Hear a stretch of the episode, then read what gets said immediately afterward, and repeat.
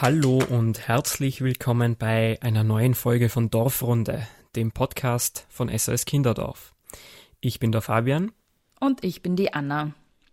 Auch heute blicken wir wieder hinter die Kulissen von SOS Kinderdorf und erklären dir Hintergründe, die sonst häufig im Verborgenen ablaufen. In der heutigen Folge begeben wir uns auf die Spuren des Geldes. Das klingt äh, vielleicht erstmal langweilig, ist aber viel spannender, als du vielleicht glaubst. Klar ist, äh, ohne die Unterstützung unserer zahlreichen Spenderinnen und Spender wäre vieles nicht möglich, beziehungsweise ohne Spenden würde es SOS Kinderdorf vielleicht gar nicht geben. Da gerade am Anfang, also vor über 70 Jahren, es Spenden überhaupt erst möglich gemacht haben, dass das erste SOS Kinderdorf der Welt in Imst in Tirol entstehen konnte. Heute ist die Situation etwas anders und es kommen bei SOS Kinderdorf ungefähr ein Drittel der finanziellen Mittel aus Spendengeldern und zwei Drittel aus öffentlicher Hand. Wie die Abwicklung dieser öffentlichen Gelder heutzutage funktioniert, darüber wollen wir in der heutigen Dorfrunde sprechen. Was bedeuten diese Geldflüsse konkret heruntergebrochen auf den Alltag in unseren Wohngruppen? Das fragen wir unseren heutigen Gast Birgit Turner. Sie ist Kinderdorfleiterin in Graz und wird mit uns über die Finanzlage in ihrem Kinderdorf sprechen. Herzlich willkommen, liebe Birgit, und danke, dass du dir die Zeit genommen hast. Ja, hallo, vielen Dank für die Einladung. Liebe Birgit, ich habe es angekündigt, wir würden starten mit einer kleinen Lockerungsübung sozusagen, wollen dich darüber vielleicht ein bisschen äh, kennenlernen und wir haben einen Wordrap vorbereitet wieder und ich würde dich bitten, die folgenden Sätze zu vervollständigen. Ich arbeite bei SOS Kinderdorf seit 15 Jahren. Ich bin ausgebildete Erziehungswissenschaftlerin. Während wir diesen Podcast aufzeichnen, sitze ich in meinem wunderschönen Büro in Graz mit Blick auf die Grazer Messe. Meine Lieblingssendung als Kind war die Sendung mit der Maus. Mit dieser Person würde ich gerne auf einen Kaffee gehen. Eindeutig mit André Heller oder Sean Ziegler. Damals, als Reisen noch möglich waren, ging mein letzter Trip nach. Mein letzter Trip ging in die USA mit meiner Familie äh, über eine sehr lange Zeit und es war wunder wunderschön.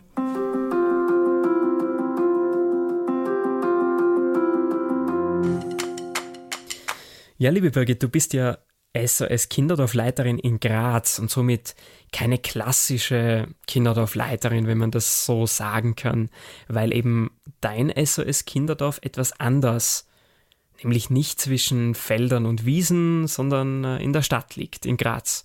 Wie kann man sich denn das SOS Kinderdorf in diesem urbanen Umfeld vorstellen? Ja, du hast vollkommen recht, Fabian. Ähm, wir lachen auch immer wieder über äh, die Bezeichnung äh, Kinderdorfleiterin, denn an sich, wie gesagt, bin ich keine echte Kinderdorfleiterin, denn in meinen Angeboten ist kein, äh, keine Kinderdorffamilie dabei. Das heißt, äh, die, äh, der, der, urbane Standort äh, SOS Kinderdorf Graz ist sehr divers. Angefangen vom Jugendstreetwork über klassische WGs, Kinderwohngemeinschaften, Schüler-WGs, äh, bis hin zu Vierraum, einem neuartigen äh, Angebotsspektrum, haben wir sehr viele unterschiedliche äh, Geschichten, die das Kinderdorf ausmachen in Graz. Die Angebote sind wie Satelliten über die ganze Stadt verstreut. Du und in deinem Verantwortungsbereich ähm, als Kinderdorfleiterin halt trotzdem mit dieser Bezeichnung über diese ganz unterschiedlichen Angebote. Ähm, was ist da deine Aufgabe? Naja, ganz klassische Aufgaben wie äh, Personalführung, äh, Budgeterstellung, viele Projekte, die wir auch entwickeln. Momentan, wenn ich aus meinem äh, Alltag plaudern darf, ähm, ziehen wir gerade mit einer Kinderwohngemeinschaft in ein neues Haus bezieh beziehungsweise in einen integrierten Wohnbau. Und hier äh, obliegt es mir quasi die neue WG also zu koordinieren, dass die neue WG toll eingerichtet wird, äh, dass auf die Bedürfnisse der Buben, die dort umziehen werden, geachtet wird, dass, dass, dass sie einfach ein tolles neues Zuhause finden. Ich habe natürlich einige weitere Aufgaben. Äh, und zwar ist es wichtig für uns, dass die Kolleginnen im mobilen Bereich, das nennen wir in der Steiermark flexible Hilfen, dass die auch die Visionen, äh, die Vision und die Missionen und so weiter auch von SOS Kinderdorf vertreten und leben. Mhm. Was heißt denn das, mobile Hilfe? Was machen die Kolleginnen? Ja, die sind im präventiven Bereich tätig. Die arbeiten mit Kindern, Jugendlichen und vielen Familien äh, in den Familien selbst, bevor äh, es zu einer zum Beispiel Fremdunterbringung kommt. Was bedeutet Fremdunterbringung? Fremdunterbringung bedeutet im Fachjargon, dass ein Kind äh, in einer Wohngruppe untergebracht wird. Das heißt, dass, es, dass ein Kind zu uns kommt und eine Zeit bei uns lebt quasi ähm, und äh, ihr Zuhause oder das Zuhause in der WG hat. Okay, also das Kinderdorf in Graz vereinbart also sowohl Angebot Einrichtungen, wo Kinder, die vorübergehend nicht bei den eigenen Eltern leben können, eben von uns betreut werden. Aber wir unterstützen auch äh, Kinder in ihren eigenen Familien. Ja, genau. Mhm, das ist ein großer Teil äh, unserer Arbeit im, im mobilen Bereich. Mhm. Ja, nach einem kleinen äh, Exkurs in die inhaltliche Arbeit wollen wir uns jetzt aber wirklich auf die Spuren des Geldes begeben. Du hast die Wohngruppen angesprochen, die es äh, bei euch in Graz gibt. Ganz konkret gefragt, äh, was kostet denn die Betreuung von einem Kind an einem Tag, das bei euch in einer Wohngruppe wohnt? Also, Fabian, das ist so. Es hängt davon ab, äh, in, in der Steiermark zumindest, hängt es davon ab, wie alt ein Kind ist. Wenn ein äh, Kind ungefähr acht Jahre alt ist und in einer Kinderwohngruppe wohnt, dann kostet das im Schnitt 130 Euro pro Tag. Äh, in einer in äh, ein, ein, ein Mädchen zum Beispiel, das 14 äh, Jahre alt ist und in einer Jugendwohngemeinschaft wohnt, da, da kostet das pro Tag 148,70 Euro. Mhm. Du sagst, in, bei euch in der Steiermark ist es so. Ist es denn nicht ähm, österreichweit gleich geregelt? Ja, nein, das ist Ländersache. Ähm, und äh, in, es ist, gibt ähnliche Tagsätze, äh, so nennen wir das, aber äh, das ist äh, grundsätzlich gibt es schon Unterschiede ähm, äh, pro Bundesland. Okay, ein Tagsatz, habe ich das richtig verstanden, ist das Geld, das ihr ähm, vom Land für die Betreuung von einem Kind pro Tag zur Verfügung habt. Ja, genau. Also als Kinderdorf ist Auftragnehmer quasi äh, vom Land äh, beziehungsweise die durchführende Behörde, quasi die unterbringende Behörde ist das Jugendamt und die bringen ein Kind bei uns unter sozusagen. Ähm, und äh, dafür be bekommen wir einen Tagsatz. Das ist das, was wir gerade vorhin besprochen haben. Genau. Okay, jetzt sagst du, ähm, dass dieser Tagsatz sehr unterschiedlich ausschauen kann.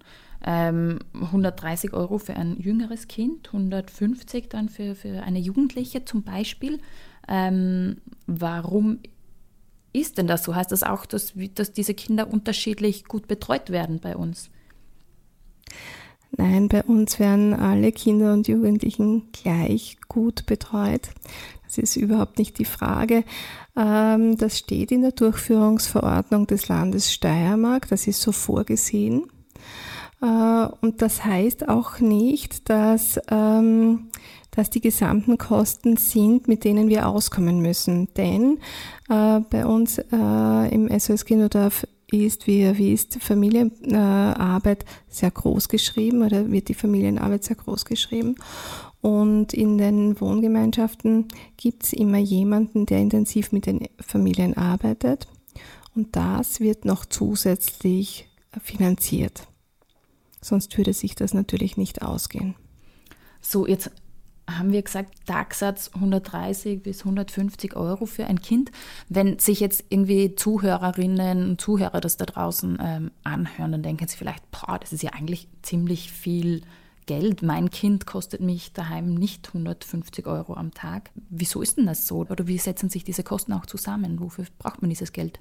Ja, man muss sich das so vorstellen, äh, dass die Kinder in einem gemeinsamen Haus leben und 365 Tage quasi äh, jemand da ist, Tag und Nacht, auch natürlich tagsüber mehrere Personen, die äh, die bestmögliche Betreuung von unseren Kindern garantieren.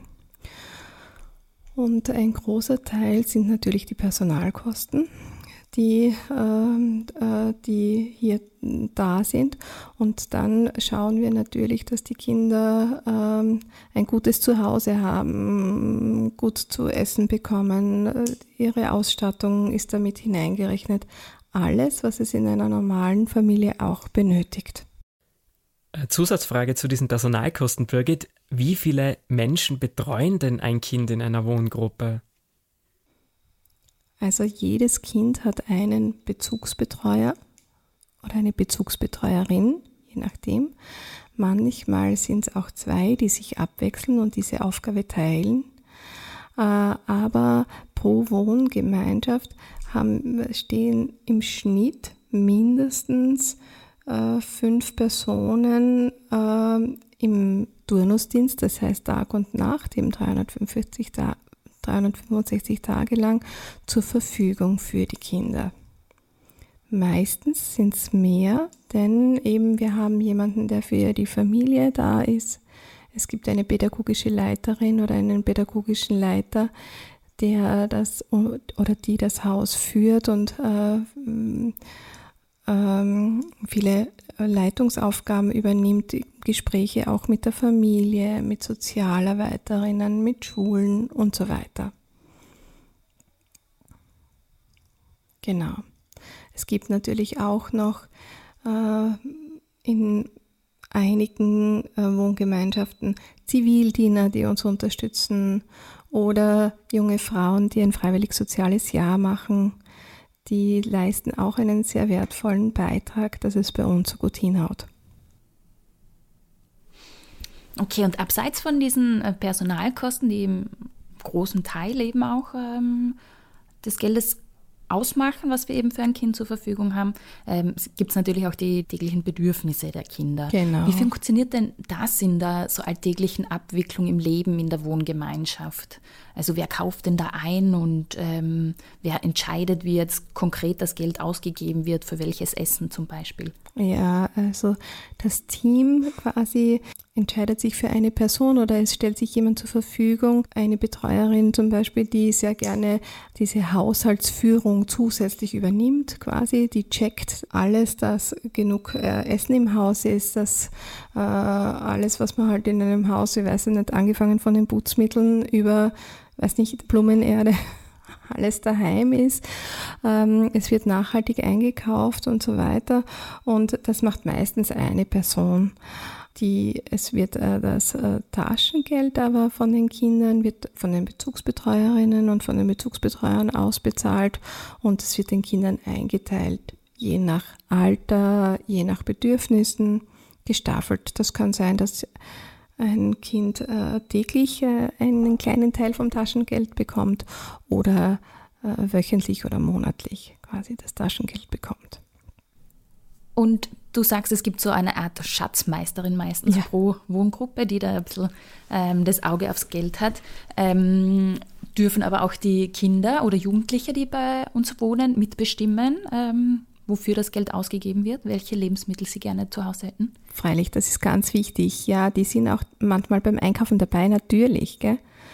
Es ist ganz wichtig, äh, dass das gekocht wird, was die Kinder mögen, dass es gut ist, dass es, äh, weiß ich nicht, eine WG hat jetzt, äh, kauft seit einem Dreivierteljahr bei einem Bauern ein, der quasi uns netterweise die, das Gemüse und das Obst liefert und auch die Eier, glaube ich, mittlerweile. Also es wird sehr gut darauf geachtet, dass die Kinder sagen können, was sie wollen, was ihnen schmeckt und ähm, wir schauen, dass das gut vereinbart wird, dass nicht nur Süßigkeiten daheim sind. Sondern auch Gesundes. Und wie du vorher erwähnt hast, ähm, Nachhaltiges. Ähm, das habe ich jetzt sehr spannend gefunden. Das heißt, da legt sie ja auch aus pädagogischer Sicht wahrscheinlich Wert drauf, äh, mit den Kindern über äh, darüber zu sprechen, wo Produkte herkommen. Ja, genau. Es ist ein, ein, ein, ein großer Schwerpunkt in den WGs.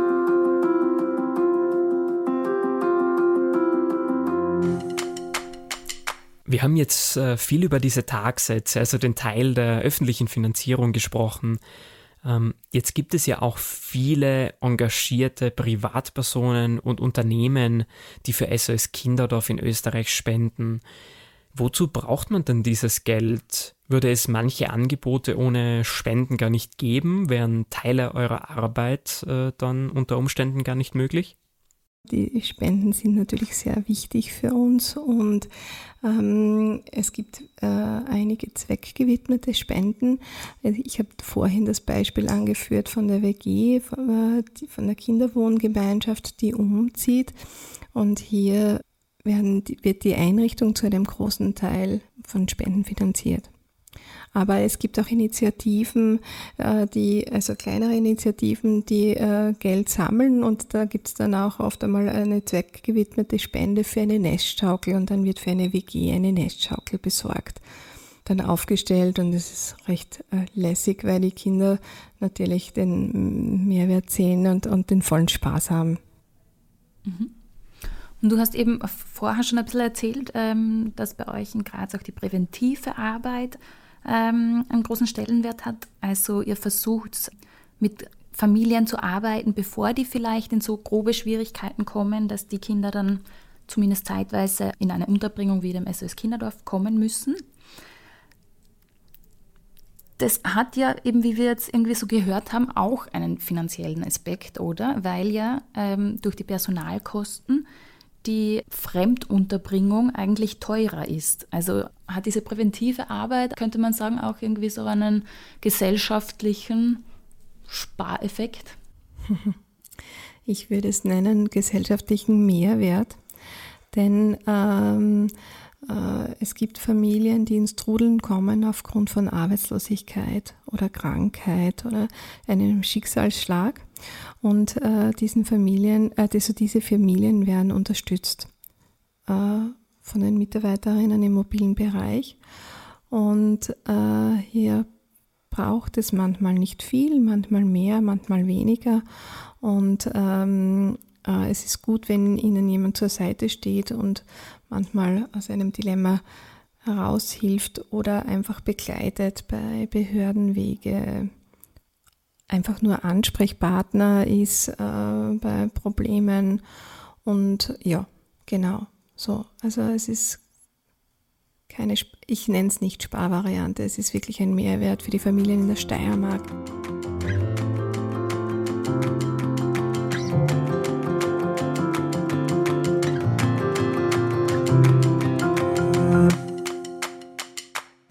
Was nehmen wir uns also aus der heutigen Dorfrunde mit? Nicht jedes SOS Kinderdorf ist auch tatsächlich ein Dorf. In einem urbanen Kinderdorf sind die unterschiedlichen Angebote und Betreuungseinrichtungen oft über die ganze Stadt verstreut. Das jeweilige Bundesland stellt einen gewissen Beitrag pro Kind und Tag, den sogenannten Tagsatz, für die Betreuung zur Verfügung. Dieser Betrag kann von Angebot zu Angebot variieren und sagt nichts über die Qualität der Betreuung aus, auf die wir natürlich immer größten Wert legen. Neben diesen öffentlichen Geldern können wir mit Spenden zusätzliche Projekte für Kinder und Jugendliche umsetzen und ihnen ein liebevolles Umfeld ermöglichen, indem wir etwa regelmäßig auf die Instandhaltung und Pflege ihres Wohnraums achten. In jeder Wohngruppe sorgt eine Mitarbeiterin oder ein Mitarbeiter für die wirtschaftliche und nachhaltige Verwendung der Gelder. Kinder bestimmen über die Einkäufe mit und erhalten auch ein eigenes Taschengeld. Neben der Betreuung in unseren Wohngruppen begleiten wir auch Familien in der mobilen Familienarbeit und verhindern so, dass Kinder von ihren Eltern getrennt werden müssen.